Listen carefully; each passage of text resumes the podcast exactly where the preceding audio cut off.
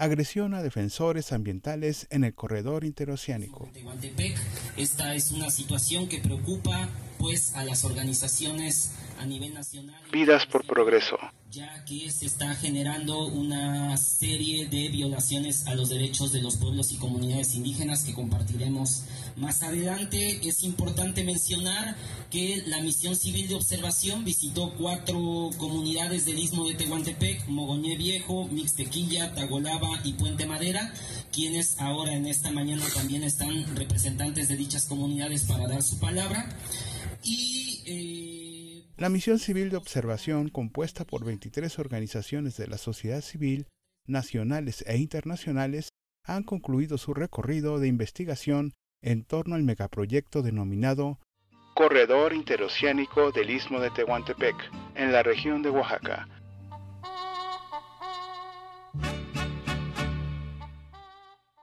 Su objetivo fue documentar las violaciones a los derechos humanos y a las agresiones contra personas y comunidades defensoras en el contexto de dicho proyecto.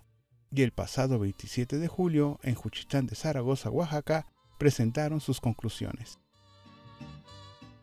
El informe de la misión de observación expone una realidad alarmante. Para los defensores ambientales en el corredor interoceánico, la lucha por preservar la naturaleza y el territorio los ha llevado a enfrentar una serie de violaciones a sus derechos humanos, dejando en evidencia la falta de protección y reconocimiento por parte del Estado. El informe presentado por el Centro Mexicano de Derecho Ambiental muestra una lista alarmante de violaciones a los derechos humanos que enfrentan los defensores del territorio y la naturaleza. Entre las violaciones documentadas se encuentran falta de acceso a información relevante sobre el megaproyecto, vulnerando su derecho a la participación y a la libre determinación, falta de consulta previa, libre e informada, menospreciando la voz de las comunidades afectadas, agresiones físicas, hostigamientos y criminalización contra líderes que luchan por la naturaleza y la tierra, ataques dirigidos a mujeres indígenas defensoras, afectando su liderazgo y rol en comunidades y familias.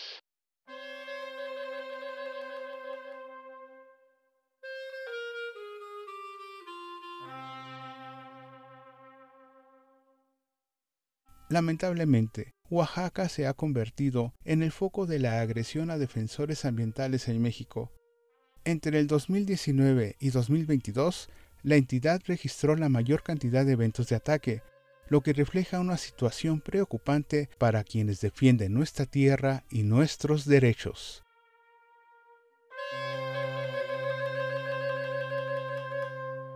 Es preocupante leer la lista de incidentes registrados, 21 casos de intimidación, hostigamiento y amenazas contra personas defensoras, 11 casos de violencia física y psicológica, incluyendo desalojos forzosos, 3 homicidios de personas defensoras entre octubre del 2022 y julio del 2023, 2 casos de difamación a través de medios públicos de gran alcance, 43 casos de denuncias penales a autoridades locales y personas defensoras comunitarias en distintas comunidades. En esta misión, en un segundo momento, la palabra de las comunidades afectadas, quienes están viviendo en carne propia, de primera mano, todas estas violaciones a sus derechos humanos, a sus derechos colectivos como pueblos y comunidades indígenas.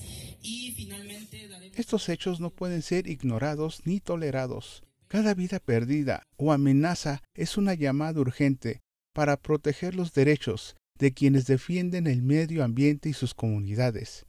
Se debe garantizar el acceso a la justicia y detener toda forma de amenaza contra quienes defienden la naturaleza. Asimismo, se deben proporcionar a las comunidades indígenas información suficiente y adecuada sobre el megaproyecto, para que puedan ejercer su derecho a la libre determinación y autonomía, la construcción del corredor interoceánico no puede continuar sin tomar en cuenta el impacto en las comunidades y el medio ambiente.